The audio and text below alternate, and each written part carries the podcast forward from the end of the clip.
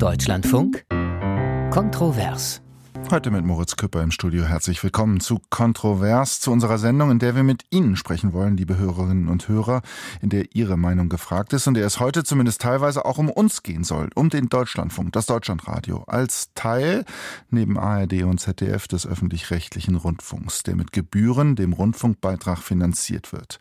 Um 58 Cent soll dieser Rundfunkbeitrag künftig steigen, so hat es die KEF, die Kommission zur Ermittlung des Finanzbedarfs, vorgeschlagen, ab 2025 auf dann 18,94 Euro. In einem Verfahren, das extra so eingeführt wurde, um eine gewisse ja, Staatsferne zu garantieren. Doch die Politik, die Parlamente und Staatskanzleien der Länder, sie sind noch gefragt, müssen zustimmen. Manche haben dies, ohne zu wissen, um welchen Beitrag es geht, bereits abgelegt. Dann könnten, wie in der Vergangenheit ja bereits geschehen, das öffentlich-rechte, die öffentlich-rechtlichen Sender klagen, auch Recht bekommen vor dem Bundesverfassungsgericht. Das alles, es ist Teil der Diskussion, in der es um die Frage der Reformen geht. Aber viele Reformvorschläge und Bemühungen, die versandeten in der Vergangenheit. Viele sehen eine Art, ja, schwarze Peterspiel zwischen Politik und den Sendeanstalten und der wirtschaftliche Druck auf journalistische Einrichtungen, das Zeitungssterben sowie die Zunahme gesellschaftlicher Fliehkräfte, die unterstreichen ja die Bedeutung seriöser, öffentlicher Informationen. Zugleich verlieren Medien, wie andere Institutionen ja auch, Glaubwürdigkeit und Akzeptanz. Welchen öffentlich-rechtlichen Rundfunk braucht es? Was ist realistisch? Das ist unsere Frage für die nächsten anderthalb Stunden. Darüber wollen wir sprechen. Also beteiligen Sie sich gerne, indem Sie anrufen 00800 4464 4464. Das ist unsere Telefonnummer. Sie können eine E-Mail schreiben, kontrovers.deutschlandfunk.de oder auch eine WhatsApp-Nachricht schicken 0173 56 90322. Und einiges, das ist schon auf unserem Anrufbeantworter gelandet, der heute Morgen vor dieser Sendung geschaltet war. Hören wir mal rein. Einen schönen guten Morgen. Hier spricht der Herr Früchel aus München. Welchen öffentlich-rechtlichen Rundfunk braucht es? Es braucht vor allen Dingen wesentlich weniger UKW-Frequenzen und Programme. Man könnte einige Programme gut zusammenfassen. Morgen Ulrich Herzog, Berlin-Tempelhof. Es braucht ganz, ganz dringend eine Verschlankung, auch gerade im Social-Media-Bereich. Warum wir nicht noch mehr öffentlich-rechtliches Programm? Hier könnte massiv gespart werden. Sebastian Leiblin aus Berlin. Eine Zahl von vor einigen Jahren, die die ARD selber mal herausgegeben hat, zeigt, dass sie 550 Millionen für Filme, Serien, Sport und Shows ausgeben. Die Tagesschau kostet dagegen nur 9,9 Millionen und die Reportagen 4,6 Millionen das Ganze auf 21 Sender verteilt, alle mit eigener App, alle mit eigenem Webauftritt, alle mit eigenem Vorstand, alle mit eigener Führungsstruktur. Hier ist ein riesiger Reformbedarf. Schönen guten Tag, Carsten Bühler aus Berlin. Also ich sehe jetzt keinen großen Reformbedarf beim öffentlichen Rundfunk. Sie jedoch euer, Ihren Sender oder unseren Sender, den Deutschlandfunk. Das ist ein, ein sehr schöner, informativer und auch ein Sender, wo man halt auch sich beteiligen kann, wie ich es jetzt gerade tue. Martin Macker, Hamburg. Ich wünsche mir eine weiterhin sehr an Pluralität orientierte Sendeform. Weitere Privatisierungen, die kommerzielle Interessen haben, lehne ich ab. Ja, guten Morgen, Tonau. Aber warum muss ein Stadtstaat Bremen eine äh, Rundfunkanstalt haben, es, das winzige Saarland, das kann man zusammenlegen äh, oder eben die Zahl der Rundfunkanstalten und dann wäre auch das Finanzproblem gelöst. Ja, guten Morgen, mein Name ist Peter Michael, ich rufe aus Reichenbach im Landkreis Görlitz an. Ich kann es zum Beispiel nicht verstehen, dass äh, bei Sportereignissen am Wochenende ständig zwischen ARD und äh, ZDF äh, gewechselt wird. Caroline Winter aus Nürnberg. Also ich habe mir da auch schon oft Gedanken darüber gemacht und das Beste wäre, man würde es auf Bezahlbasis machen. Das heißt also, ich bezahle das, was ich konsumiere. Ja, bezahlen, was man guckt, hört, mittlerweile ja auch liest. Das ist eine Meinung. Weitere weniger Programm, weniger Kanäle einerseits. Andererseits keine großer Reformbedarf. Soweit also erste Meinungen, Eindrücke, Einschätzungen unserer Hörerinnen und Hörer. Und auch darüber wollen wir gleich reden. Und wir haben auch wie üblich Gäste in der Sendung. In alphabetischer Reihenfolge sind das. Der Leiter der Medienredaktion der Frankfurter Allgemeinen Zeitung, Michael Hahnfeld, ist dabei. Guten Tag. Guten Morgen. Julia Jeckel, Medienmanagerin unter anderem bei Gruner und Jahr, Aufsichtsrätin und auch Vorsitzende des Zukunftsrates, der jüngst ein Reformkonzept für den öffentlich-rechtlichen Rundfunk vorgelegt hat, ist uns zugeschaltet. Einen guten Morgen. Guten Morgen. Und ja, last but not least, Christine Strobel ist dabei, ARD-Programmdirektorin. Als solche koordiniert sie das Programm, vor allem das Fernsehprogramm. Vorher war sie beim SWR, auch bei der ARD Tegeto, also zuständig für das Filmgeschäft. Einen guten Morgen auch Ihnen. Guten Morgen. Frau Strobel, fangen wir bei Ihnen an. Bevor wir auf das große Ganze schauen, die, kommen wir einmal auf die Aktualität. Es klang auch schon an, der Rundfunkbeitrag, er soll steigen um 58 Cent. Ganz salopp gefragt, können Sie damit leben? Naja, das äh, müssen wir am Ende des Tages. Äh, das ist ja die sorgfältig geprüfte ähm, äh, gekürzte Anmeldung, die wir abgegeben haben. Und es wird uns vor große Herausforderungen stellen, ähm, damit umzugehen. Aber so ist das Verfahren und diesen Herausforderungen müssen wir uns stellen und müssen mit dem, was uns die KEF jetzt als Beitragsempfehlung äh, vorgegeben hat, am Ende dann auch auskommen. Herr Hahnfeld, Sie beobachten das Ganze, 58 Cent Erhöhung, so der ermittelte Vorschlag. Frau Strobel hat es gerade gesagt, gewissenhaft geprüft von der KEF. Die Sender sagen, das sei eigentlich zu wenig. Was sagen Sie? Aus Sicht der Sender ist es immer zu wenig, aber wir haben ja diese Gebührenkommission KEF als unabhängige Instanz genau, um eine sachliche Antwort auf die Frage zu bekommen, was reicht aus, was ist zu wenig, was ist angemessen. Denn genau daran bemessen wir ja ihre umfassenden Berechnungen, wer sich das Werk, das sie dann jeweils herausgeben, anschaut. In dem Fall ist es jetzt der 24. Bericht mit 312 Seiten. Der kann gewärtigen, dass die KEF-Experten da auch sehr gewissenhaft vorgehen. Mhm. Ich würde sagen, mit 58 Cent mehr sollte der öffentlich-rechtliche Rundfunk sehr gut auskommen können. Mhm. Frau Jecke, über das Konzept des Zukunftsrates, die Vorschläge, was gewünscht wird, was realistisch ist, wollen wir in dieser Sendung in den nächsten knapp anderthalb Stunden ja auch sprechen. Ähm, aber vielleicht mal ganz knapp, wir haben jetzt gerade über das Geld gesprochen. Was schlagen Sie an Reformen vor? Ich versuche es ganz knapp zu machen, tatsächlich. Also erstmal vorab, wir sind davon überzeugt, dass Deutschland einen starken öffentlich-rechtlichen Rundfunk braucht. Aber um das bleiben zu können, muss er sich deutlich verändern. Wir haben das von Ihren Hörerinnen und Hörern gerade im Grunde äh, im Pflichtenheft sozusagen diktiert bekommen. Ähm, die öffentlich-rechtlichen müssen digitaler werden, effizienter arbeiten und am Ende auch ihren Auftrag besser erfüllen. Und dazu schlagen wir zum einen eine Schärfung des Auftrages vor dass sich der öffentlich-rechtliche noch stärker am Gemeinwohl und der Demokratie orientiert. Ähm, wir, da sprechen wir bestimmt im, nachher im Detail nochmal drüber, aber jetzt mal ganz grob.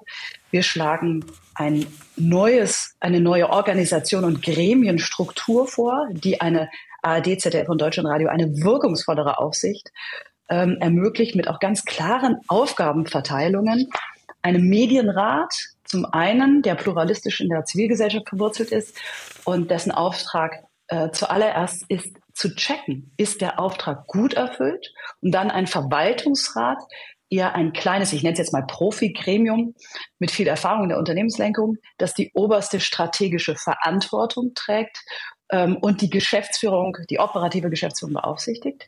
Dann ähm, schlagen wir eine ARD-Anstalt vor, sicherlich wahrscheinlich das am meisten diskutierte Element unseres Vorschlags, die ARD-Arbeitsgemeinschaft. In der ARD sollte man dazu sagen, landen im Moment 70 Prozent der, der Beitragsgelder. Mhm. Die Arbeitsgemeinschaft wird ersetzt durch eine ARD-Anstalt, um genau das, was einer ihrer Hörer gerade gesagt hat, zu ermöglichen, diese, ein Abbau der Mehrfachstrukturen, wir haben das ursprünglich mal Doppelstrukturen genannt, aber es sind ja häufig Neunfachstrukturen, das Prinzip der Koordination, das im Moment vorherrscht innerhalb der ARD, wird ersetzt durch das Prinzip der Leitung und der Organisation, sodass Zentrales zentral entschieden, entschieden wird, also Dinge, die das erste Programm betreffen, die Mediatheken betreffen, soll zentral entschieden werden. Und das Regionale, die starken dritten Programme, die Radioangebote etc., die sollen auch weiterhin regional betreut werden und dem Regionalen auch mehr Freiraum geben. Also unser Überbegriff ist organisierte Regionalität. Ähm, also auch mehr Aktivität der Landesrundfunkanstalten vor Ort, mehr Freiraum dort. Die Landesrundfunkanstalten liefern Programm zu aber anders als bisher nach Beauftragung durch eine Zentrale. Insofern kannst du dadurch wirklich die immensen Mehrfachstrukturen abbauen, aber auch klare Verantwortung zu, oder Verantwortung zuweisen, insofern, dass auch der Auftrag im Sinne des Gemeinwohls wirklich besser erfüllt werden kann. Dann schlagen wir ein Gemeinschaftsunternehmen von ARD, ZDF und Deutschlandradio vor, das eine gemeinsame Plattformtechnologie betreibt, um wirklich im Wettbewerb mit den Netflixes, Spotifys und so weiter bestehen zu können und raus aus dem doppelt und dreifach und raus aus dem Koordinierenden zu kommen. Dafür ist sicherlich die Voraussetzung, dass die ARD auch reformiert ist. Wir haben grundlegende Anmerkungen zu einer Weiterentwicklung der Führungskultur innerhalb der öffentlich-rechtlichen. Sprechen wir bestimmt später auch nochmal drüber. Hm. Kollegialitätsprinzip, durchgängig, Weiterbildung, Durchlässigkeit gegenüber der Privatwirtschaft und, und das ist wirklich ganz wichtig, eine Stärkung der Unabhängigkeit der Mitarbeitenden innerhalb der öffentlich-rechtlichen. Denn nur, gerade was die Journalisten, aber überhaupt die Programmmacher angeht, nur wer sich frei fühlt, ist am Ende auch wirklich frei. Und last but not least, ein neues Finanzierungsverfahren. Sie haben gerade die aktuelle Diskussion geschildert. Wir gucken zehn Jahre nach vorne. Wir wollen wirklich die Zukunft gestalten. Die Anstalten sollen zukünftig das Geld nicht mehr vorab per Antrag bürokratisch sozusagen vier Jahre im Voraus bekommen mit 500 Seiten 5000, glaube ich, Seiten, habe ich verwechselt. Anmeldung, Papier, mhm. jedenfalls viel Papier, viel Papier, sondern nachträglich viel Papier. Das können wir, glaube ich, zusammenfassen, sondern nachträglich nach Leistung. Ist der Auftrag gut erfüllt? Ist Effizienz gewirtschaftet worden? Das wollen wir kombinieren mit einem Indexmodell, um diese Entpolitisierung, die Sie gerade eingangs geschildert haben, oder um die Politisierung, die Sie eingangs geschildert haben, zu beenden und eine, ich sag mal, eine ruhigere, ähm, ins ruhigere Fahrwasser zu bekommen. Ähm, und da haben wir einen Kriterienkatalog entwickelt, so dass es am Ende natürlich nicht ums Reinfunken in die Programmautonomie geht, sondern um die großen äh, Leitplanken. Äh, Gesamtfazit ist, ja, nach, es ist ein, es ist ein großes Paket, ein kraftvolles Paket. Es erfordert massive Aktivität von Politik und den handelnden Akteuren. Aber wir glauben, es ist essentiell, es ist notwendig, es ist dringend. Sie haben es gesagt, oder fast alle Punkte eigentlich angesprochen, über die wir vielleicht heute auch sprechen werden. Es liegt natürlich auch ein bisschen in der Hand der Hörerinnen und Hörer, die uns anrufen. Einer ist schon im Telefon, Jens Lassen aus Ratsch, Raststadt. Guten Morgen. Schönen guten Morgen. Was ist Ihre Meinung zu unserer Frage? Ja, ganz sicher äh, muss es Veränderungen geben.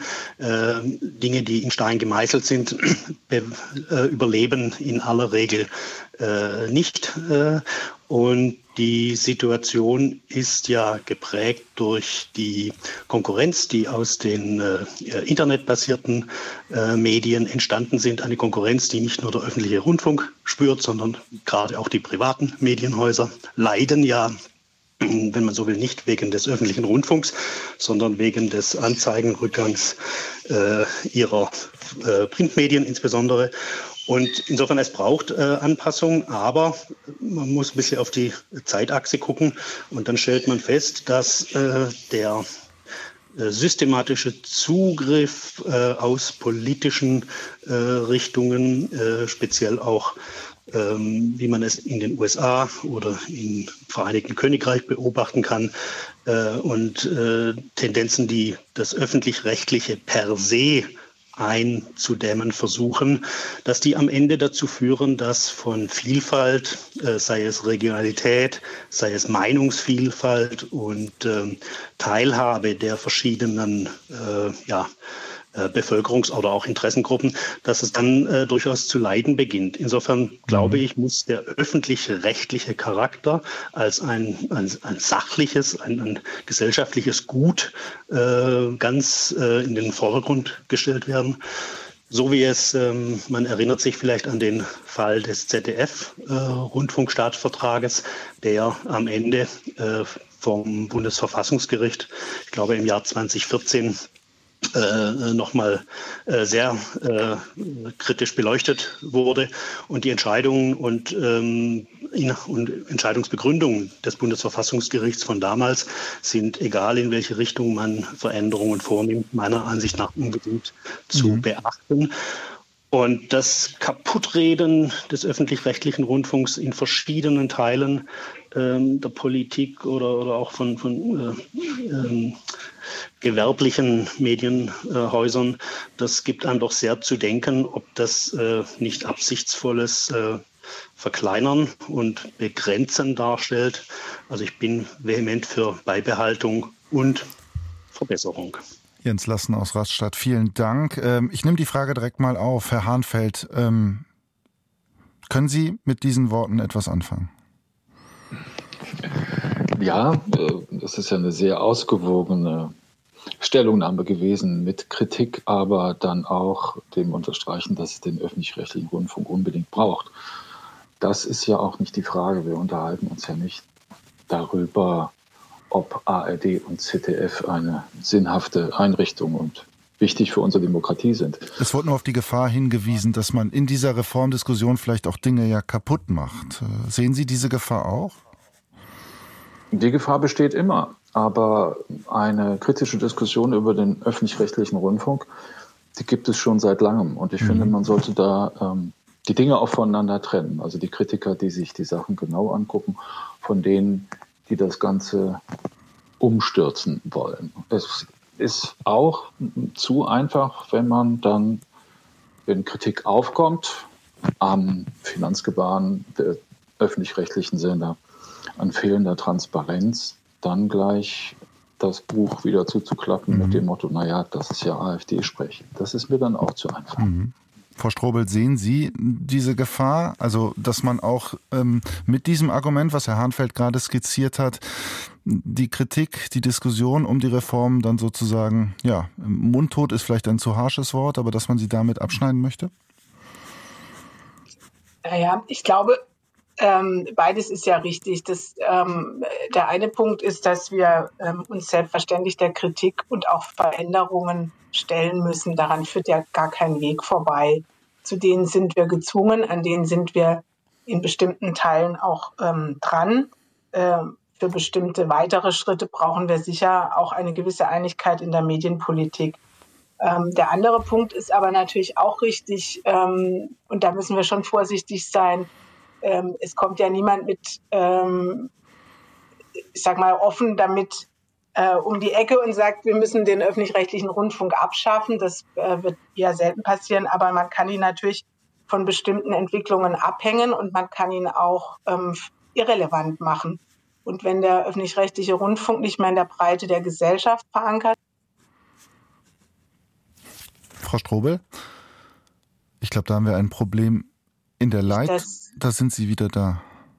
Ja, wir haben den letzten Satz nicht verstanden. Insofern, Sie hatten gesagt, es geht um äh, die Gefahr, dass der öffentlich-rechtliche Rundfunk auch abgehängt werden könnte. Genau, dass der öffentlich-rechtliche Rundfunk auch abgehängt werden kann, wenn wir zum Beispiel nicht mehr alle Menschen erreichen, wenn wir jüngere Menschen entblasen lassen, wenn wir nicht im Digitalen sind.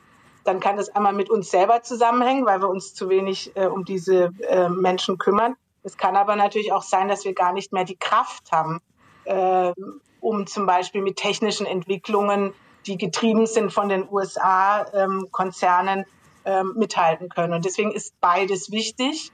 Ähm, man darf sich, man muss sich der Kritik stellen. Wir müssen transparenter werden. Wir müssen Dinge verändern. Wir müssen auch sicher über Strukturen reden.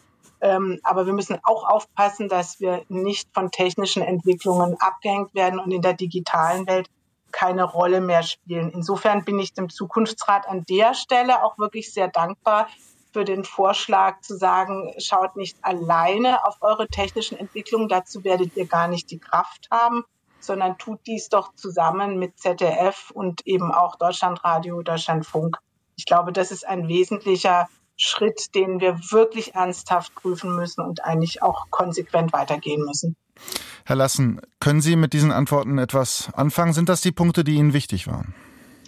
Durchaus ja. Und ähm, insofern, ja, ich fühle mich da vertreten. Ähm, äh, so ein Highlight möchte ich vielleicht noch anfügen. Es gab ja ähm, durch ähm, missbräuchliche Verwendung von äh, Geldern für die Führungsmannschaft äh, im Fall des RBB eine Situation, dass offenkundiges ja, Fehlverhalten bestand und Gelder ähm, im Übermaß unter den Führungskräften verteilt wurden. Und äh, da habe ich eben beobachten können, als jüngstes Beispiel, wie ähm, statt äh, äh, die bestehenden äh, Leitungs- und Kontrollinstanzen wirklich äh, auszufüllen, ähm, es äh, zu schnellen Reaktionen kam, die im Prinzip nur die Einschnitte bei Budget und Programm gefordert haben, statt dass die Rundfunkräte äh, beispielsweise ihre eigene Verantwortung äh, mhm. wahrnehmen, äh, den, äh, ja, den Arbeitsverträgen der Führungsmannschaft ein klein wenig auf die äh, Finger zu gucken. Und dieses Ungleichgewicht, Dinge ähm, nicht auf der Sachebene und in bestehenden Gegebenheiten zu regeln, sondern äh, zu politischen äh, Absichten zu führen. Das ist so ein, so ein Punkt, der mich äh, wachsam gemacht hat, dass das, was jetzt kommt, am Ende, so wie es den Anschein hat, in ihrer Runde sachlich äh, behandelt und äh, bearbeitet zu werden und nicht am Ende doch ähm, ja, äh, hm. einseitig äh, zu verwenden. Also insofern Dankeschön. Ich, ich danke. Jens, Jens Lassen aus Raststadt war das. Ähm Frau Jecke, das sprach ja gerade am Ende auch nochmal an. Wir haben jetzt noch äh, knapp 45 äh, Sekunden. Ich möchte Sie auch nur kurz fragen, nochmal zu dieser Reformdiskussion, die wir führen. Wie erleben Sie das? Sie haben es gerade ausgeführt, auch hinsichtlich der Gremien, was Herr Lassen sagte. Aber äh, wird diese Schw Diskussion über die Öffentlich-Rechtlichen sehr schwarz-weiß, sehr polemisch geführt? Ich glaube, einerseits wird sie differenziert in einer gewissen Klientel geführt und andererseits an anderen Stellen sehr polemisch. Und das hat Herr Lassen ja auch gerade und Herr Hahnfeld beide schon darauf hingewiesen. Mhm. Ich glaube, es gibt an vielen Stellen sehr, sehr bedeutende Kritik, die der, die öffentlich-rechtlichen sehr ernst nehmen müssen. Ähm, inhaltliche Kritik, Effizienzkritik etc. Und gleichzeitig muss uns auch klar sein, ich will das auch mal aussprechen, es gibt Kräfte innerhalb und außerhalb unserer Gesellschaft, die ein Interesse, upsie, ja, okay, an der Stelle sprechen wir gleich weiter. Hier kommen die Nachrichten. Wir ja. wollen auch gut informieren, aber reden gleich weiter in Kontrovers. Herzlich willkommen zurück zu Kontrovers hier im Deutschlandfunk. Ja, welchen öffentlich-rechtlichen Rundfunk braucht es? Darüber diskutieren wir hier. Und die Nachrichten, die haben Julia Jeckel die Vorsitzende des sogenannten Zukunftsrats, gerade eben harsch das Wort abgeschrieben. Wir waren noch kurz bei dem Punkt, wie diskutieren wir über den öffentlich-rechtlichen Rundfunk? Also von Ihren Nachrichten lasse ich mich gerne unterbrechen, denn die öffentlich-rechtlichen haben uns über viele, wirklich nochmal Dekaden gute und wichtige Dienste geleistet. Das möchte ich einmal nochmal vorab sagen.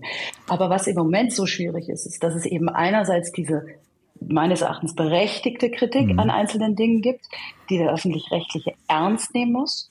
Und andererseits, und das will ich jetzt mal als jemand, der außerhalb der öffentlich-rechtlichen ist, ganz deutlich formulieren. Es gibt Akteure, die via Agitation Polemik, Erregung ganz grundsätzlich unsere Institutionen zerstören wollen, damit im Grunde nicht nur den öffentlich-rechtlichen, sondern übrigens auch unabhängige private Medien. Das sind fremdstaatliche Akteure zum einen. Ich muss das mal aussprechen, weil wir sind da immer so zaghaft. Und es sind Demokratiefeinde in unserem Land. So. Und das müssen wir trennen von dieser ernsthaften, berechtigten Kritik und diese Kritik angehen. Und Deshalb haben wir wirklich ein, ich glaube, ein sehr grundlegendes Konzept vorgelegt. Ich glaube, heute müssen die öffentlich-rechtlichen und auch die Politik, die sich damit beschäftigt, raus aus diesem, dem, was früher Selbsterhaltung war. Selbsterhaltungstrieb war früher, ich verändere möglichst wenig und fummel mich irgendwie durch.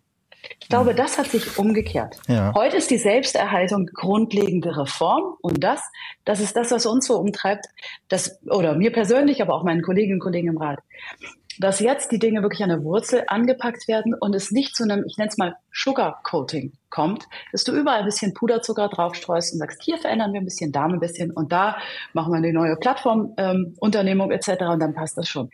Das wird die Situation nicht genügend kalmieren und wird nicht dazu führen, dass die öffentlich-rechtlichen auch die nächsten Dekaden nicht nur, ich sage das immer, akzeptiert sind, sondern in meiner Sprache möchte ich auch sagen, gemocht sind. Ja. Und darum geht es am Ende. Das sagt Julia Jeckel, die uns aus Hamburg zugeschaltet ist und von dort angerufen hat. David Köpper, guten Tag. Ja, guten Tag. Was ist Ihre Meinung, Ihr Punkt?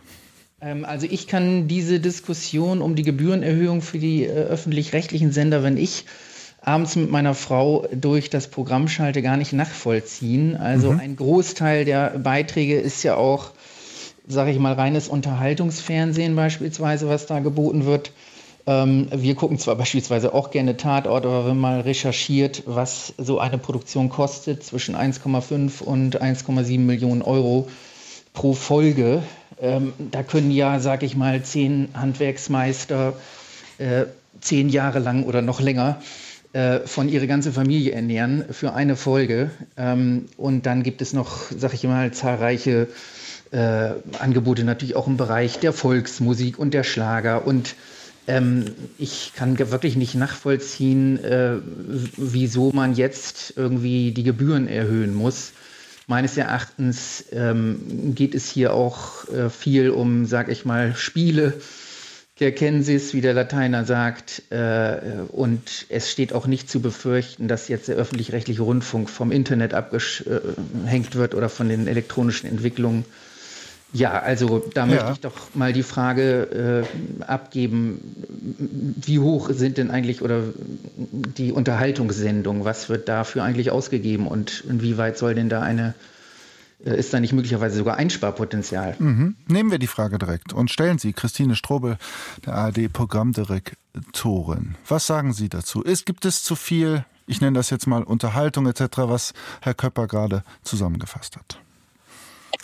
Naja, das kann man, also ich äh, würde sagen, auch, ähm, wir haben ganz sicher nicht zu viel an Unterhaltung ähm, und zu wenig an Informationen. Man, wir überprüfen ja regelmäßig unser Angebot ähm, äh, auf die Bestandteile. Und da ist die Information mit weit über 40 Prozent im Vergleich zur Unterhaltung mit unter 10 Prozent ähm, natürlich äh, ähm, äh, weit über Gebühr. Ähm, und ich rede noch nicht mal vom Deutschlandradio äh, berücksichtigt. Nichtsdestotrotz muss man ständig das Programmangebot auch hinterfragen und überlegen, ähm, wie man es ausgewogen gestaltet. Ich glaube, es ist sehr wichtig, nicht zu vergessen, dass wenn wir ähm, die gesamte Bevölkerung erreichen wollen, wenn wir ähm, erreichen wollen, dass Menschen ähm, uns für relevant ähm, akzeptieren, dass wir auf eine ausgewogene Mischung achten müssen. Und da ist natürlich die Information mit Abstand ähm, die am relevantesten und wichtigste, aber eben auch nicht die einzige, das einzige Programmsegment. Der Mensch, und deswegen ist der Auftrag ja auch so formuliert, ähm, ist ähm, auch äh, jemand, der gerne unterhalten werden möchte. Und ein Tatort, weil der äh, Hörer das jetzt gerade angesprochen hat, ist zum Beispiel eine Spielfläche, in der wir sehr ähm, intensiv auch unterschiedliche gesellschaftliche Themen abhandeln können. Und ähm, da kann man gestern den Polizeiruf nehmen, da kann man den Tatort nehmen. Ähm, das werden immer wieder natürlich verpackt in ein Unterhaltungsformat, aber sehr ernsthaft ähm, Menschen mit Themen konfrontiert, die sie vielleicht sonst, äh, mit denen sie sonst nicht konfrontiert werden. Deswegen glaube ich schon, dass die Unterhaltung zu Recht ein Teil unseres Auftrags ist. Ähm, wenn ich auch den Sport zum Beispiel nehme, ist ähm, der Sport ein durchaus verbindendes Element zwischen den, den Frau Strobel? Ich glaube, da haben wir wieder ein Problem in der Leitung. Ich versuche es nochmal. Ähm, Sie sagten jetzt ähm, der Tatort, Filme, Unterhaltung und haben dann auch den Sport dazu gebracht. Zehn Prozent das Ganze, das kommt mir eine relativ kleine Zahl vor. Ist das wirklich so? Fassen Sie da alles drunter? Ich glaube, die Frage geht ins Leere, weil wir da wirklich gerade Leitungsprobleme haben. Äh, Herr Köpper, Sie haben die Antwort gehört. Können Sie damit was anfangen? Ja, im, im Prinzip schon. Natürlich ist Sport irgendwie gemeinschaftsfördernd und natürlich müssen auch äh, Menschen, sag ich mal, äh, programmatisch auch unterhaltsam abgeholt werden. Aber ähm, in Zeiten, in denen man sozusagen eigentlich sparen müsste, kann ich nicht sehen, wieso man jetzt äh, den Beitrag erhöhen muss, dann äh, muss man doch innerhalb des Budgets sehen, dass man da entsprechend umverteilt. Also ich äh, kann mir nicht vorstellen, dass da keine Einsparmöglichkeiten mhm. bestehen. Ähm, mhm. Und genau, also, und ich meine, der Bereich der Unterhaltung wird natürlich zu großen Teilen auch von privaten Sendeanstalten abgedeckt. Äh, also von daher sehe ich das eher als nachgeordneten Auftrag des öffentlich-rechtlichen Rundfunks.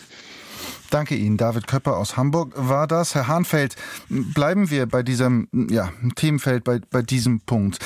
Müssten die öffentlich-rechtlichen noch mehr nur Informationen, Politik, Gesellschaft, Kultur, Wissenschaft, diese Bereiche abdecken und noch weniger Unterhaltung machen? Das ist ja schon eine schöne Betonung, Herr Küpper noch weniger. Ich will es nicht. Ich habe ähm, jetzt mich orientiert an den Zahlen, äh, die Christine Strobel genannt hat, weil es da 40, 10. Ich habe ja versucht, da nachzufragen. Ich will das nicht in, in äh, also ich will die Frage möglichst neutral stellen, auch wenn Sie recht haben. An dieser Stelle war es vielleicht ein wenig in die eine Richtung gelenkt.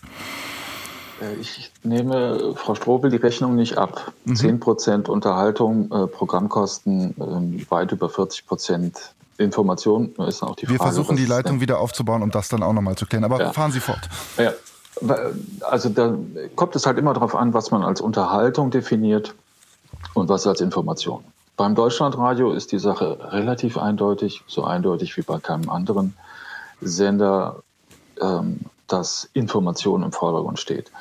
Zum Grundversorgungsauftrag von ARD, ZDF und Deutschlandradio gehört ja alles. Und Bildung, Kultur, Information, Unterhaltung wird ja auch genannt. Und das wird auch so bleiben. Die Frage ist halt immer, ob man das richtige Maß findet. Und darüber kann man sich endlos streiten. Mhm. Wenn wir ins Programm, ins Fernsehprogramm schauen, stellen wir fest, dass es eine unfassbare Krimilastigkeit im fiktionalen Fernsehen in Deutschland gibt. Das scheint aber so eine Marotte Publikums bei uns auch zu sein, denn ARD und ZDF produzieren ja auch das, was ankommt. Und sie stellen fest, Krimis kommen an und Geschichten, die da erzählt werden, laufen häufig in überwiegendem Maße in diesem Genre.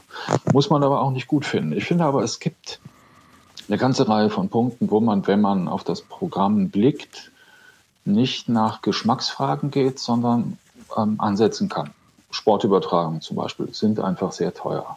Da sollten sich ARD und ZDF meines Erachtens zurückhalten. Das tun sie schon zwangsläufig, weil da inzwischen Summen geboten werden, bei denen, hm, die sie auch für Private, die die dann aufbringen, überhaupt nicht mehr refinanzieren lassen. Ich finde aber auch, dass man mehr Verständnis für Unterhaltung, für den Wert von Unterhaltung dadurch schaffen kann, indem man Transparenz walten ließe. Mhm. Das ist ein Punkt, über den, glaube ich, der öffentlich-rechtliche Rundfunk sehr viel Glaubwürdigkeit zurückgewinnen oder hinzugewinnen Was meinen kann. Sie da? Also wenn ich da jetzt an, inwiefern, dass man die Kostenstruktur an dieser Stelle öffentlich macht oder was meinen Sie da mit Transparenz? Ja. Mhm. Moderatorenhonorar zum Beispiel. Der Verwaltungsrat des ZDF hat vor einiger Zeit sich mit knapper Mehrheit dagegen entschieden, die, die Honorare ihrer Spitzenkräfte zu veröffentlichen. Da frage ich mich, warum. Mhm. Warum muss denn äh, Geheimsache sein, dass Herr Lanz für seine Tätigkeit beim ZDF so rund zwei Millionen Euro pro Jahr bekommt? Oder Herr Böhmermann mit 650.000 Euro entlohnt. Das waren, glaube ich, Medienberichte aus der Welt, ne? wenn ich das richtig. Ja, die Welt am Sonntag hat das aufgebracht. Ich habe im ZDF dazu auch Fragen gestellt, die werden dann alle nicht beantwortet. Und da kommt man halt immer an den Punkt, an dem ich sage, ja, das, äh, ihr geht mit öffentlichem Geld um, mit dem Rundfunkbeitrag, den wir alle bezahlen.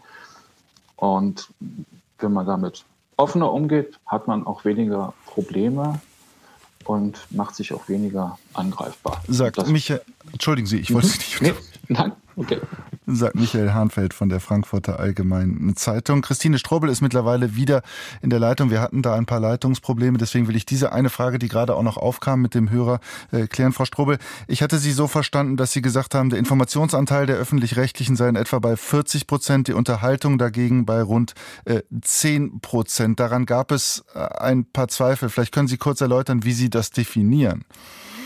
Naja, die Frage ist ja generell, was ist Unterhaltung? Äh, wenn wir über etwas wie nur oder Reschke äh, Fernsehen sprechen, ist das Unterhaltung? Ist das investigativ? Ist das ähm, äh, also die Frage des Unterhaltungsbegriffes ist einer, der, den wir europaweit betrachtet ähm, sehr unterschiedlich beantworten. Ist mhm. ähm, ein großer Kinofilm Unterhaltung im klassischen Sinne? Ist Charité ähm, eine Serie, die wir gemacht haben oder Oderbruch? Ist das Unterhaltung oder ist es etwas anderes? Ich glaube, Was ist es bei Ihnen?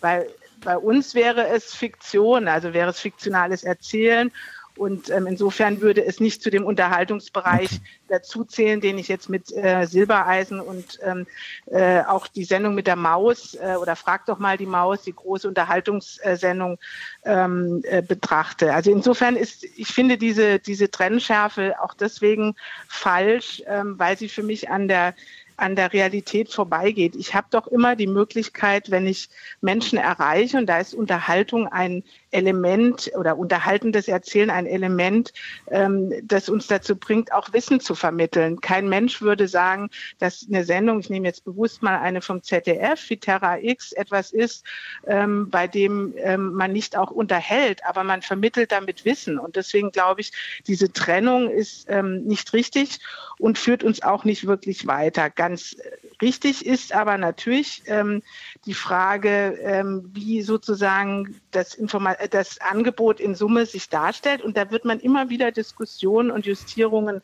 vornehmen müssen, ähm, weil es eben unterschiedliche unterschiedliche ähm, äh, Ansätze und Formen gibt, auch Publikum zu erreichen. Und ich will gerade mal ähm, betrachten, was ähm, Sender, Streaming-Dienste, ähm, die haben einen viel, viel höheren fiktionalen Anteil, die haben praktisch keinerlei Information, wenn dann noch Dokumentation.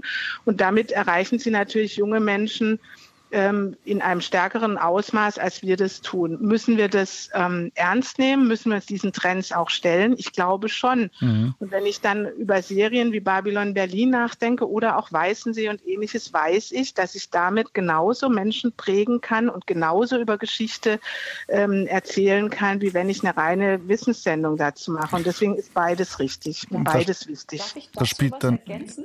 Gerne, Frau Jecke. Herr Küpper? Ja, gerne. Ähm, gerne knapp, weil der nächste Hörer Strobel? wartet schon in der Leitung, ah, aber schießen nein. Sie los. Okay, dann ganz kurz. Ich glaube, die Frau, Frau Strobel hat völlig recht mit dem, was sie sagt. Es gibt ganz viel herausragende Qualität in allen Bereichen, Fiction, Doku, wo auch immer.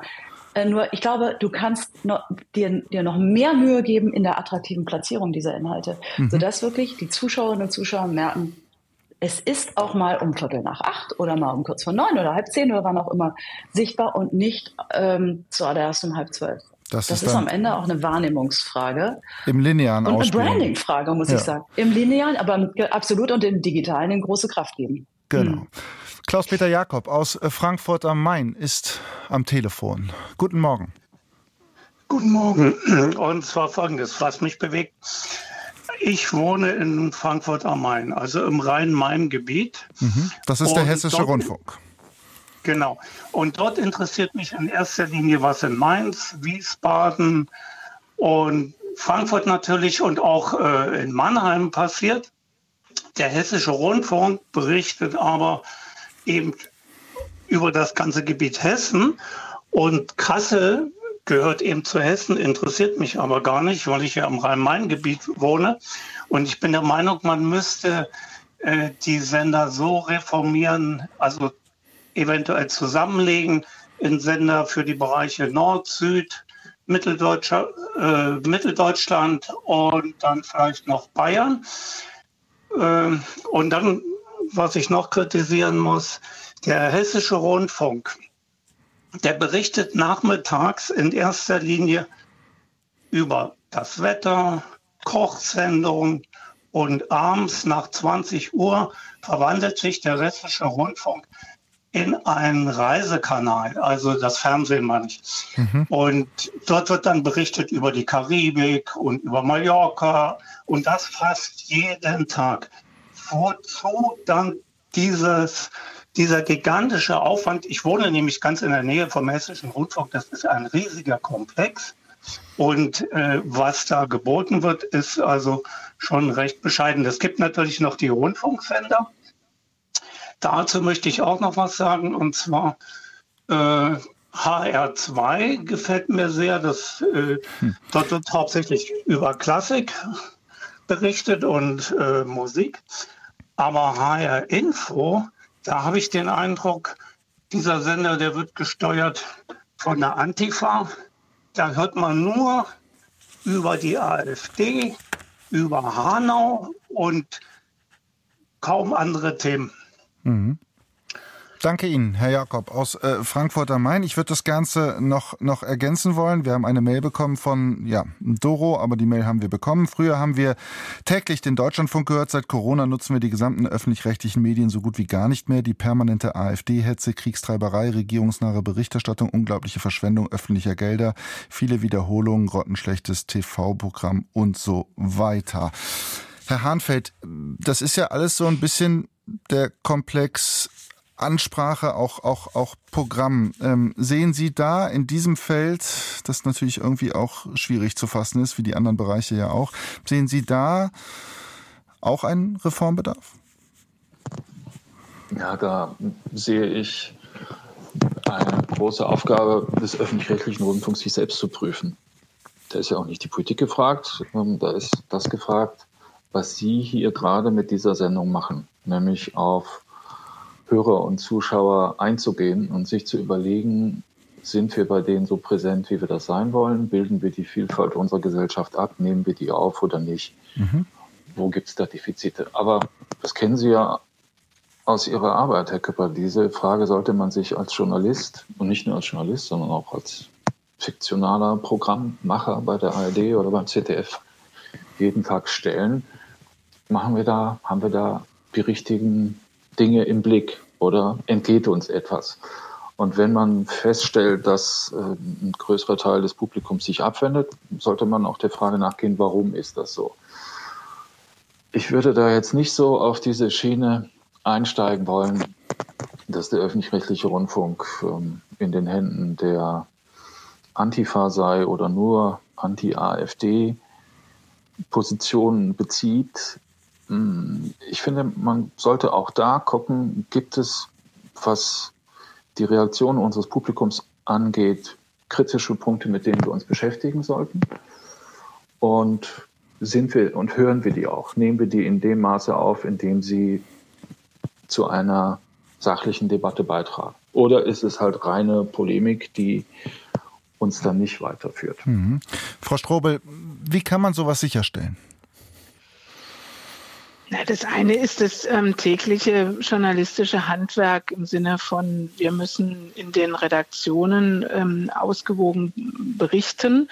Das ist unser Auftrag und natürlich passieren da im Alltag Dinge, die dann in der internen Besprechung nachbesprochen werden und, ähm, äh, und nachbesprochen äh, werden müssen. Und ich glaube, das ist die permanente Aufgabe aller Journalistinnen und Journalisten, ähm, dass wir ähm, immer wieder uns überprüfen müssen, ob wir Fehler machen und da, wo die Fehler passieren, ähm, sie auch ähm, transparent machen und offen damit umgehen. Ich glaube, Dialog ist ein wichtiges Themenfeld. Also das, was Sie heute auch mit der Sendung machen, ist etwas, was wir, glaube ich, uns ähm, im Programm noch deutlicher vornehmen müssen, ähm, Formate, Formen zu finden, wie wir mit dem Publikum ins Gespräch kommen und uns immer wieder austauschen können, auch wirklich in Sendungen und konkret auf ähm, Dinge auch eingehen können. Aber ich glaube, eine, eine ordentliche Fehlerkultur, Dinge einräumen, transparent sein und jeden Tag aufs Neue überprüfen, haben wir das äh, richtig gemacht in Redaktionskonferenzen Konferenzen und ähnlichem. Das ist der erste Ansatz und das ist die oberste Pflicht, die wir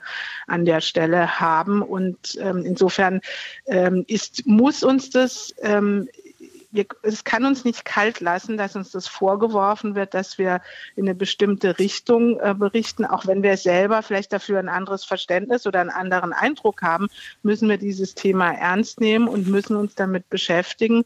Und ich glaube, es ist dann auch ganz, hat ganz viel damit zu tun, ähm, woher ähm, Journalistinnen und Journalisten kommen. Ähm, das betrifft alle Medien. Ähm, leben wir eher in städtischen Milieus?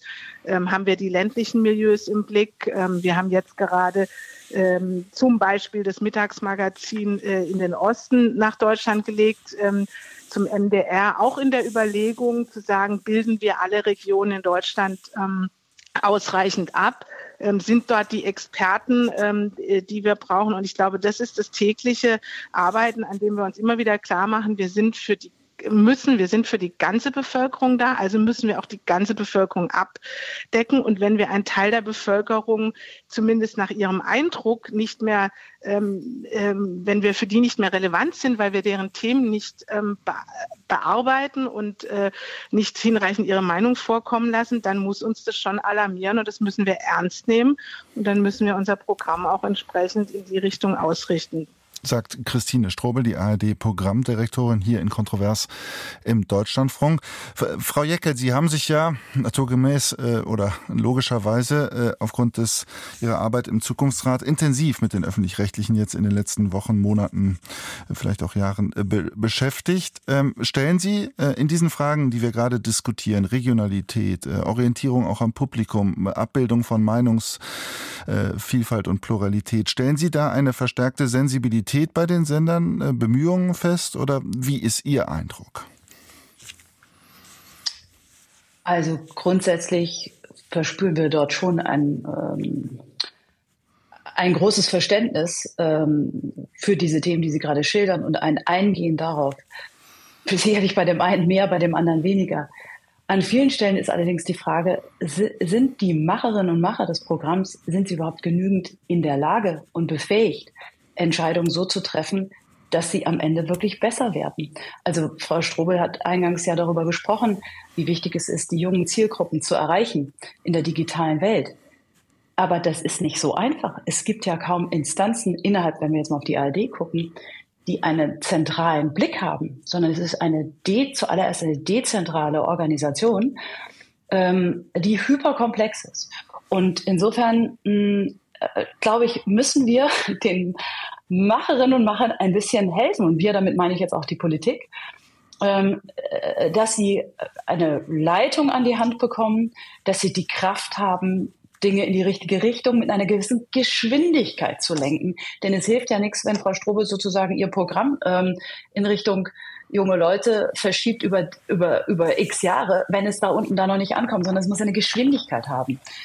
Ähm, so würde ich darauf antworten, auf Ihre mhm. Frage. Aber wir erleben sicherlich, ehrlich gesagt, also man kann es auch mal einfach sagen, es gibt diejenigen, ich sage das mal, eine alte Fraktion von handelnden Akteuren, die sagen, mein Gott, läuft doch alles, wir müssen das jetzt aussetzen, da ist jetzt wieder so eine Debatte und die geht vorbei und in zwei Jahren ist es, hm. oh, machen wir es weiter. Die gibt es.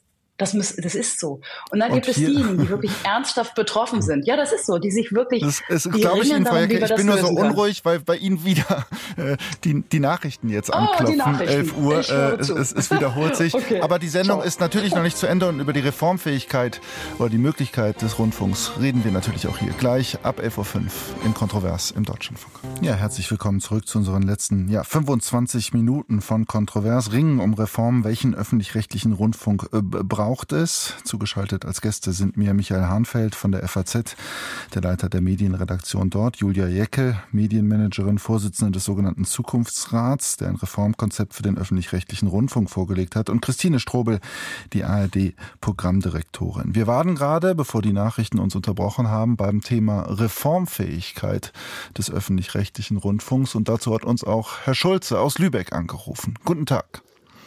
Ja, hallo, guten Tag. Was ist Ihr Punkt? Also äh, ich kenne einige freie Mitarbeitende beim NDR und ich äh, höre einfach von dort aus, aus dieser Ebene, äh, dass es eine total große Unzufriedenheit gibt. Die Leute ähm, haben auch ein Problem, sich öffentlich zu äußern, weil sie einerseits wollen sie den öffentlich-rechtlichen Rundfunk nicht öffentlich beschädigen, mhm. weil sie den auch wichtig finden. Andererseits haben die aber auch den Eindruck, dass also jetzt der NDR, also ich kann nur darüber sprechen natürlich, selber nicht in der Lage ist, sich zu reformieren, weil es in den Leitungsstrukturen kein Interesse daran gibt. Mhm. Äh, also die haben den Eindruck, also eine öffentliche Kontrolle ist eigentlich äh, im Moment noch nicht gegeben. Also Rundfunkräte machen ihren Job eigentlich bis heute nicht richtig, ähm, weil die zum Teil auch überhaupt nicht fachkundig sind und auch überhaupt nicht die Kapazitäten haben, sich ausreichend mit diesem Thema zu beschäftigen. Also die haben einfach nicht die entsprechenden Stundenzahlen. Und äh, also es gibt innerhalb des Senders, glaube ich, den Eindruck, also Landesfunkhausdirektoren, Intendanten können relativ äh, ja, selbstherrlich Entscheidungen treffen. Da wird über Betriebsklima gesprochen im NDR. Wahnsinnige Veranstaltungen werden äh, ja, veranstaltet, äh, kostet alles Geld. Aber letztendlich die, äh, die Vorschläge, die von der Basis kommen würden, finden eher wenig äh, mhm. Berücksichtigung. Und ja, also diese, äh, ja, also die haben den Eindruck, aus dem Sender selbst kann eigentlich die Reform nicht kommen. Mhm. Nehmen wir den Punkt auf. Äh, Frau Strobel, braucht der öffentlich-rechtliche Rundfunk die Reform von außen? Ist er selber nicht dazu in der Lage? Oh, das wäre schlimm, wenn ich diese Frage jetzt mit Ja beantworten müsste. Ich Sie können ein paar Sätze auch, mehr sagen. Ich kann es aber auch folgen. Also ich glaube, wir müssen äh, Dinge unterscheiden. Ähm, und ich finde, wir sollten auch nicht so tun, wie wenn wir keine Probleme haben. Es muss uns ja schon alarmieren, dass wir nicht in, in, in, in der großen Selbstverständlichkeit, wie wir es vielleicht gewohnt waren, ähm, auch äh, nach wie vor äh, hohe Akzeptanzwerte haben, sondern wir haben dort schon, äh, müssen Veränderungen ähm, wahrnehmen, die uns auch Anlass zur Sorge sein sollten und sind. Ähm, und insofern teile ich den Befund natürlich nicht, dass wir ähm, in den Häusern ähm, und in den Einheiten beschäftigen wir uns ununterbrochen mit Reformen und Veränderungen, die wir vornehmen müssen. Und ich erlebe da eine große, große Bereitschaft von vielen, vielen Menschen, die daran intensiv mitwirken wollen. Das unser größtes Thema ist sicher der Umbau des Programms in Richtung digitales Angebot. Und da arbeiten viele junge, junge, ältere Kollegen auch mit Nachdruck dran. Trotzdem glaube ich, und insofern ähm, äh, stimmte der Befund auch in Teilen, braucht es natürlich auch ähm, äh, sozusagen von unseren Gesellschaftern, der Bevölkerung beziehungsweise den Bundesländern in dem Fall ähm, auch ein Commitment, wenn wirklich äh, grundsätzlich das Angebot verändert werden sollte. Denn das können wir alleine gar nicht selber regeln. Und insofern ist an diesem Punkt auch ein Stück weit die Politik gefragt, wenn wir äh, zum Beispiel weniger Hörfunkwellen machen wollen, wenn sollen, wenn wir bestimmte Dinge im Auftrag verändert bekommen sollen, wenn wir strukturell, äh, vorhin hatte eine Hörerin von, äh, davon gesprochen, ob es Radio Bremen oder das Saal, den saarländischen Rundfunk noch bräuchte, wenn über solche Dinge nachgedacht werden sollte, dann können wir das in Eigenregie gar nicht machen, sondern mhm. dann wäre an der Stelle die Politik gefragt. Unser Job, und den gehen wir im Programm sehr massiv an, ähm, ist äh, dafür zu sorgen, dass wir mit unseren Programmangeboten zu allen Tages- und Nachtzeiten eine Breite der Bevölkerung erreichen und relevant sind. Es geht ja nicht um einen Selbstzweck, Menschen zu erreichen, sondern für Gesprächsthema zu sorgen, zu bilden, zu unterhalten, zu informieren. Das ist unsere Aufgabe und das müssen wir im Programm angehen. Und insofern, ich glaube, es ist beides richtig. Wir sind nicht befreit davon, selber Reformen anzugehen. Aber für bestimmte größere äh, strukturelle Veränderungen braucht es dann auch die Politik, die den Auftrag äh, schärfen, verändern oder strukturelle Veränderungen vornehmen müsste. Sagt die ARD-Programmdirektorin Christine Strobel. Julia Jeckel hat schon einiges gesagt vom Zukunftsrat, von deren Konzept. Michael Hahnfeld von der FAZ. Halten Sie den öffentlich-rechtlichen Rundfunk für reformfähig? Für reformfähig sicherlich, aber nicht für reformwillig. Mhm. Denn Immer noch nicht, obwohl wir ja gerade schon einige Punkte gehört haben. Nee, ist aber nicht so. Ähm, das sehe ich nämlich wirklich nicht. Wir hatten ein Interview mit dem ARD-Vorsitzenden Kai Gnifke vor ein paar Tagen. Da wurde er auch gefragt, was er denn von den Vorschlägen des Zukunftsrats, von dem Gremium, mhm. aus dem heraus Frau Jekel ja bei uns ist, ähm, hält und hat gesagt, wir liegen auf, zu 100 Prozent auf deren Linie. Ich würde sagen, das war zu 95 Prozent übertrieben. Mhm. Denn wir erleben so ein Schwarze-Peter-Spiel zwischen der Rundfunkpolitik und dem öffentlich-rechtlichen Rundfunk. Nach dem Motto Reform, ja, das müsst ihr, nicht wir. Das können wir nicht entscheiden. Doch könnt ihr sehr wohl entscheiden. ARD und äh, ZDF, die Intendantinnen und Intendanten, können nicht entscheiden, ob es den saarländischen Rundfunk oder Radio Bremen weiterhin geben sollte. Das ist Sache der Politik. Aber sie sind nach dem jüngsten Medienänderungsstaatsvertrag in der Lage, ihr Programmportfolio neu zu gestalten. Spartenprogramme zum Beispiel zu streichen, zusammenzulegen, nur noch digital zu senden. Und wenn ich mir angucke, was die Intendanten da so machen, ist es immer das Gegenteil dessen, was bei Sonntagsreden oder Interviews verkündet wird. Da gibt es nämlich dann noch mehr Geld für ein Spartenprogramm. Das ZDF pumpt ZDF Neo auf, hat also nicht nur ein Hauptprogramm, sondern noch ein zweites. Es gibt, äh, es, vor Jahren wurde das Gemeinschaftsprojekt Phoenix gestartet, Ereignis-, Dokumentations-, Informationskanal. Mhm. Was haben wir dann anschließend noch bekommen? ZDF Info, Info und Tagesschau 24. Also, wenn Sie mich nach der Reformfähigkeit fragen, ja, aber reformwillig nicht wirklich. Mhm, dazu passt auch noch ein Stück weit zu dem, was Sie zuletzt gesagt haben, Herr Hahnfeld, eine Mail von Roland Schweitzer, der schreibt, braucht es hierfür ernsthaft das Betreiben von rund 20 Fernsehsendern und über 60 Rundfunkkanälen mitsamt entsprechender personeller und materiellen Ressourcen und dazugehöriger organisatorisch-struktureller Monumentalarchitektur. Frau Jeckel, wenn Sie jetzt die Runde komplettieren, die wir gerade hier zu der Reformfähigkeit mhm. gemacht haben, auch Ihr ja, Papierkonzept wurde ja angesprochen. Äh, glauben Sie Kai Knifke, dem SWR und ARD-Intendanten aktuell, der sagt, er liegt da zu 100 Prozent auf Ihrer Linie? Gut, das ist eine recht starke Aussage zu 100 Prozent auf unserer Linie. Ich nehme ihm sehr ab, dass er Dinge verändern will, dass er Dinge anders machen will und dass er auch, das muss man ja auch mal sagen, ein paar Dinge in seinem eigenen Verantwortungsgebiet, Sendeverantwortungsgebiet anders machen gerne würde, wenn er wenn Politik ihn lassen würde. Das muss man auch mal aussprechen. Also Sie sehen ähm, auch ein schwarzer Peter-Spiel. Nein, ja, ich sehe das gerade. Ich glaube aber, ich, mein Eindruck ist, und da können wir ja mal am Ende des Jahres sehen, wie es wirklich ausgeht, aber mein Eindruck ist, dass die Strategie sozusagen der, der einiger Intendanten zu sagen, Mensch, die Politik kriegt sowieso nicht hin. Ich bin voll der Reformer, aber sie werden sich nie einigen können, weil sie schon in meinem kleinen Sendegebiet nichts hinkriegen. Das ist ja die Wahrheit. Das verbirgt sich ja dahinter.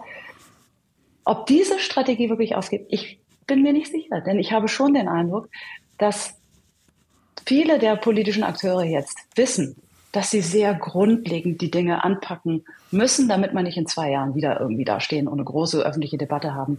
Und die meisten Protagonisten wissen, dass sie einen starken öffentlichen rechtlichen Rundfunk brauchen mhm. in unserem Land für unsere Demokratie. Insofern, mh, mm, ich finde es eine spannende Strategie, die da der ein oder andere gerade fährt. Aber ich bin da ein bisschen optimistischer als Herr Hahnfeld. Wir sagen, wir sind illusionslos, aber hoffnungsvoll. Sagt Julia Jeckel. Herr Schulze aus Lübeck, können Sie mit diesen Punkten was anfangen? Ja, zum Teil. Äh, ich fand die, äh, die Ansage von der äh, ARD-Chefin ein bisschen in eine andere Richtung gehen. Den Mitarbeitenden geht es ja um die Qualität und, mhm. und, und die Qualität der, der Sendung ist ja nicht gewährleistet. Und ich finde eben auch diese Spartensender die, äh, werden wahrscheinlich viele Ressourcen fressen, aber auch in den Regionalprogrammen gibt es ja aus, von den Mitarbeitenden auch Vorschläge zu sagen, wir machen äh, für, äh, für, den, äh, für, für, für diese dritten Programme ein, äh, ein Muster und dann kommen drei Stunden regional. Da laufen so wahnsinnig viele Wiederholungen, die völlig unnötig sind. Mhm. Äh, und diese, diese Sender sind ja eh keine eigenen Sender zum Teil mehr. Mhm. Herr Scholze, danke Ihnen nach Lübeck. Wir haben noch einen weiteren Hörer in der Leitung, Herr von Wrochem aus Sachsen-Anhalt. Guten Tag. Guten Tag. Ja, ich möchte etwas äh, sagen, was mich seit vielen Jahren äh, sehr bekümmert. Das ist die Kultur, die in den Sendern, heute in den staatlichen Sendern, ähm, äh, noch vorhanden ist. Ähm, die Privatsender äh, haben das ja sowieso ähm, äh, praktisch äh, reine kommerziellen Programme, aber ähm, äh, bis auf Ausnahmen.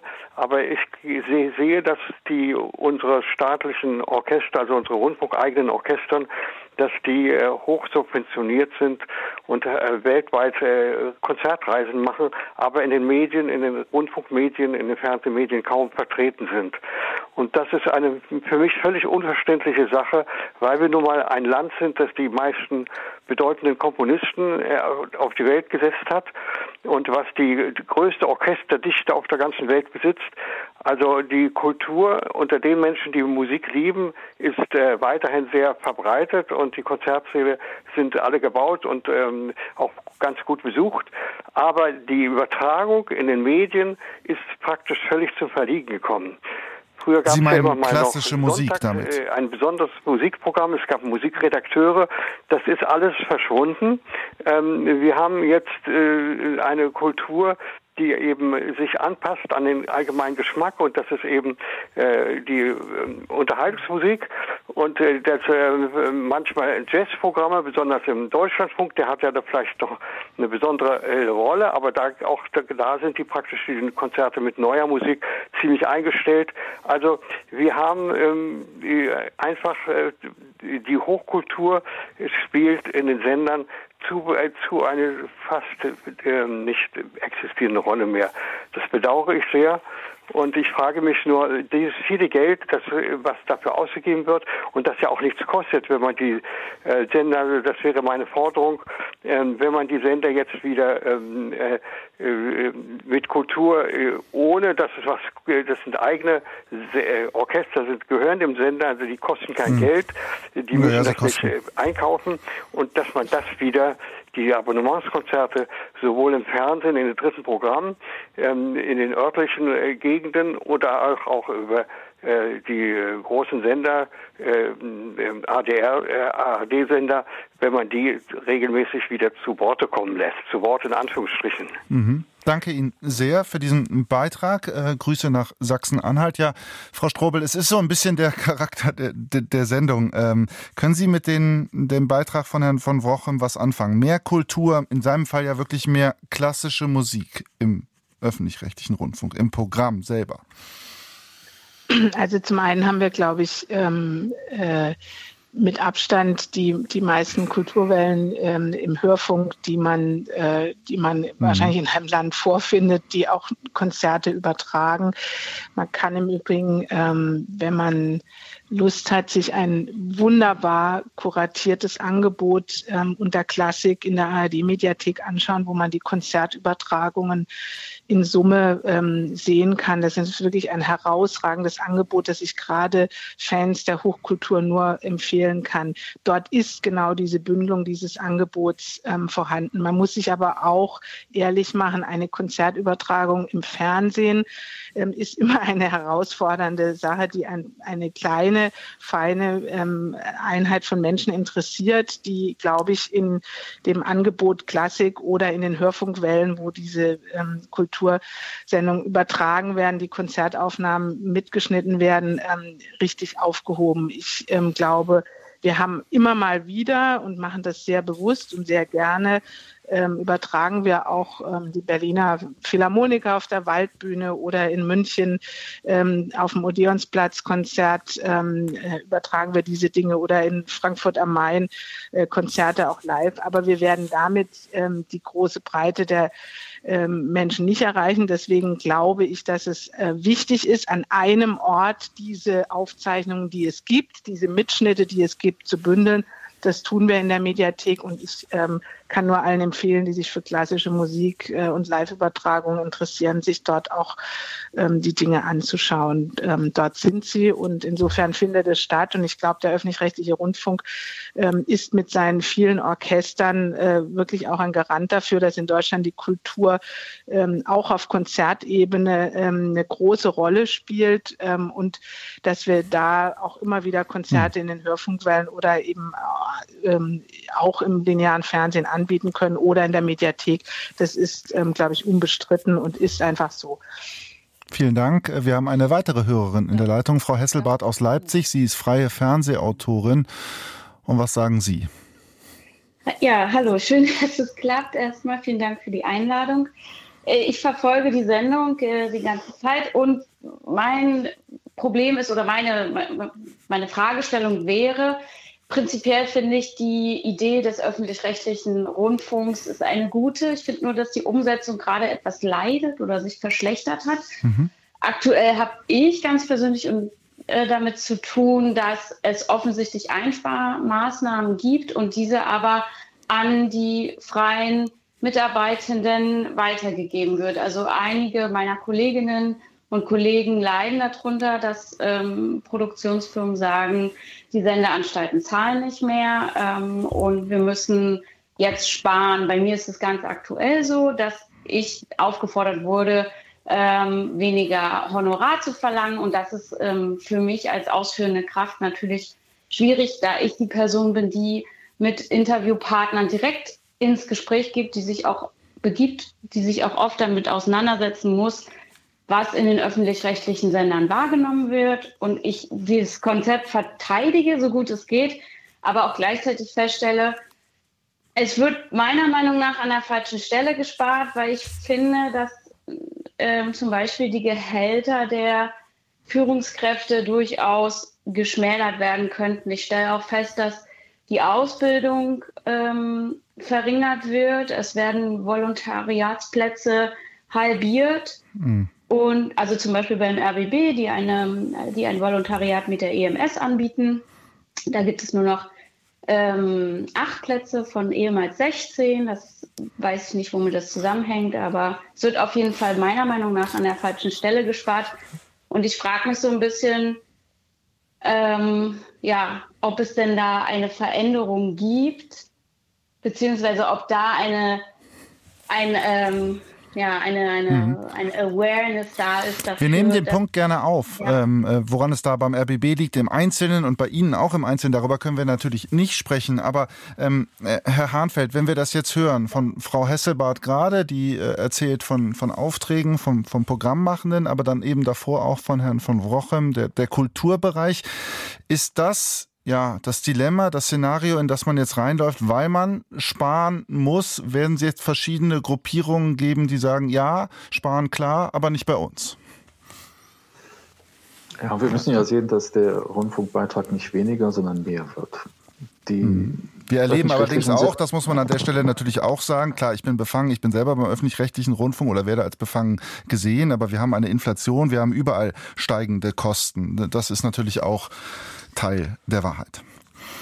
Stimmt. Aber der Finanzbedarf, den die KEF den öffentlich-rechtlichen Sendern jetzt anerkannt hat, mhm. trägt 10,4 Milliarden Euro pro Jahr. Mhm. Ich finde, wenn man einen solchen Finanzbedarf hat, ist es eine Frage guten Managements. Bekomme ich das so hin, dass ich nicht, wenn das Geld an einer Stelle nicht mehr reichlich ist, ich immer bei denen sparen muss, die es am wenigsten verdient haben, nämlich die freien Mitarbeiter. Mhm. Das, was die beiden Hörerinnen, die Hörerinnen und der Hörer jetzt zuletzt angesprochen haben, sind Fragen der inneren Organisation von Sendern.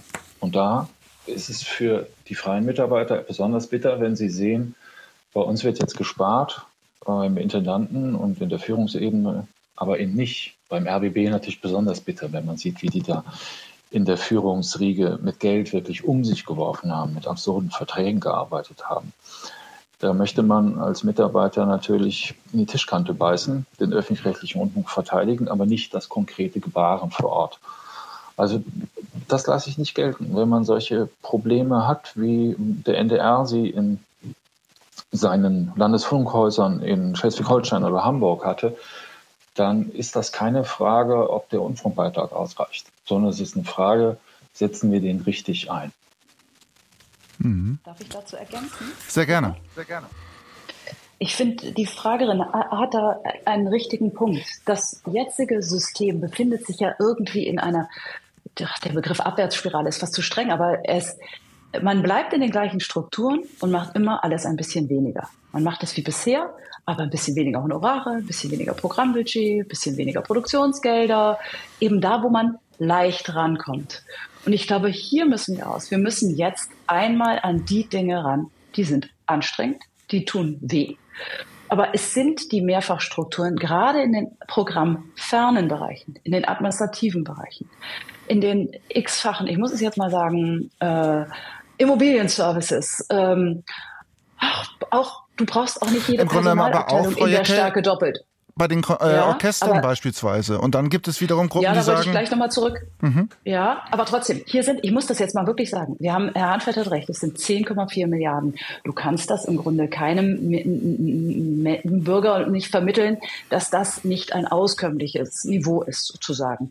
Aber da musst du äh, äh, einmal, und das geht eben nicht um Sparen, Herr Küpper. Ich finde auch diesen Begriff unglücklich. Sparen ist alles, ich mache so ein bisschen her, nur ein bisschen weniger. Es ist schon eine gewisse Kreativleistung jetzt äh, gefragt, wie es Herr Hahnfeld ja auch, äh, glaube ich, ähm, meinte, dass du jetzt grundlegender fragen musst, wie will ich jetzt eigentlich zukünftig arbeiten? Will ich das in dieser Form noch? Muss ich es nicht grundlegend anders machen, wenn es auf der grünen Wiese wäre? Ja, wir kommen nicht zur grünen Wiese aber zumindest darüber nachzudenken, wie es eigentlich normalerweise heute aussehen würde. Es ist einfach anachronistisch, ähm, wie heute in den öffentlich-rechtlichen gearbeitet wird. Und das ist nicht die Schuld von irgendjemandem, sondern es ist eine historisch gewachsene Struktur, die über Dekaden nicht grundlegend reformiert worden ist. Und jetzt sagen Sie, was die, Sie sprechen gerade nochmal die äh, Orchester an. Da fängt Sie hat Herr von Wrochem angesprochen. Also ich wollte genau, den Punkt nur. Genau. Nochmal wieder zurück. Ganz genau. Wir haben Zukunftsrat, irgendwie, es liegt ja auf der Hand, dass man sich mal die Frage stellt, was kosten sie denn nun wirklich? Mhm. diese Frage kann das einzige sozusagen Organ, das die Transparenz hier haben könnte, ähm, die KEF nicht beantworten. Das ist nicht die Schuld der KEF, sondern es ist einfach, es wird nicht genügend transparent gemacht. Das ist das erste wirklich Problem, finde ich. Das zweite ist, man, man weiß nicht so richtig, was mache ich denn jetzt mit den Orchestern? Entweder gehe ich damit um und sage, ich habe sie nun mal, sie sind da, also sollen sie auch vor Ort spielen, sichtbar sein, mhm. in der Region vor Ort sein und nicht in Tokio ein Gastkonzert spielen, mhm. sondern hier erlebbar, wie es auch Ihr Hörer vorhin sagte. Ähm, darüber muss man, glaube ich, dann schon nachdenken. Frau, aber das ist, Frau das Ecke, jetzt ist kommen, eines der Prüf Ein bisschen Zeit haben wir noch, ja. aber die Nachrichten drohen ja. schon wieder. Das ist oh, ein bisschen der rote Faden. Ich, ich Dennoch zum Abschluss dieser Sendung, äh, Frau Strobel, wir haben jetzt hier so eine kleine äh, Diskussion gehabt mit zwei Hörern, zu einer Hörerin. Ähm, und Frau Jeckel sagt es auch, Herr Hahnfeld auch, es braucht einen großen Wurf. Jetzt können Sie natürlich in der ARD nicht für alle sprechen. Ähm, das liegt in der Natur, in der Struktur dieser Sache. Aber erleben Sie in den Gremien, der, bei der Führung, mit denen Sie äh, Kontakt haben, mit denen Sie zu tun haben, erleben Sie da auch, ja, dass man da das Gefühl hat, es braucht jetzt wirklich einen großen Wurf? Und dieses, ich spare mal hier ein bisschen, ich spare mal da ein bisschen und gebe dort weniger Geld aus, dass das nicht mehr funktioniert? Also ich glaube, dass das offensichtlich ist. Ich glaube, wir kommen mit diesem System, so wie es ist, an die Grenzen dessen, was möglich ist. Und ich glaube, es ist jetzt einfach die Zeit, ähm, für einen großen Wurf. Ich bin gegen schwarze Peter-Spiele wirklich. Ich glaube, wir müssen eine gemeinschaftliche Lösung am Ende finden. Denn es geht ja ähm, am Ende doch darum, ob der öffentlich-rechtliche Rundfunk schleichend ähm, an Bedeutung verliert oder bedeutsam bleibt. Ich möchte gern, dass er bedeutsam, relevant für alle Zielgruppen bleibt. Mhm. Und deswegen glaube ich dran, dass wir die Kraft finden müssen, die die Verantwortung in den Sendern tragen. Äh, ich meine uns alle und aber auch die, ähm, die Politik, die wir für bestimmte Strukturreformen eben auch brauchen. Wir müssen zu einer gemeinschaftlichen Lösung kommen. Ähm, und die wird nicht innerhalb einer Beitragsperiode zu lösen sein, sondern wird einen größeren Zeitraum in Anspruch nehmen. Sagt zum Abschluss dieser Sendung Kontroverse im Deutschlandfunk, welchen öffentlich-rechtlichen Rundfunk braucht es? Christine Strobel von der ARD. Ich danke allen Hörerinnen und Hörern und allen Teilnehmerinnen für das Gespräch.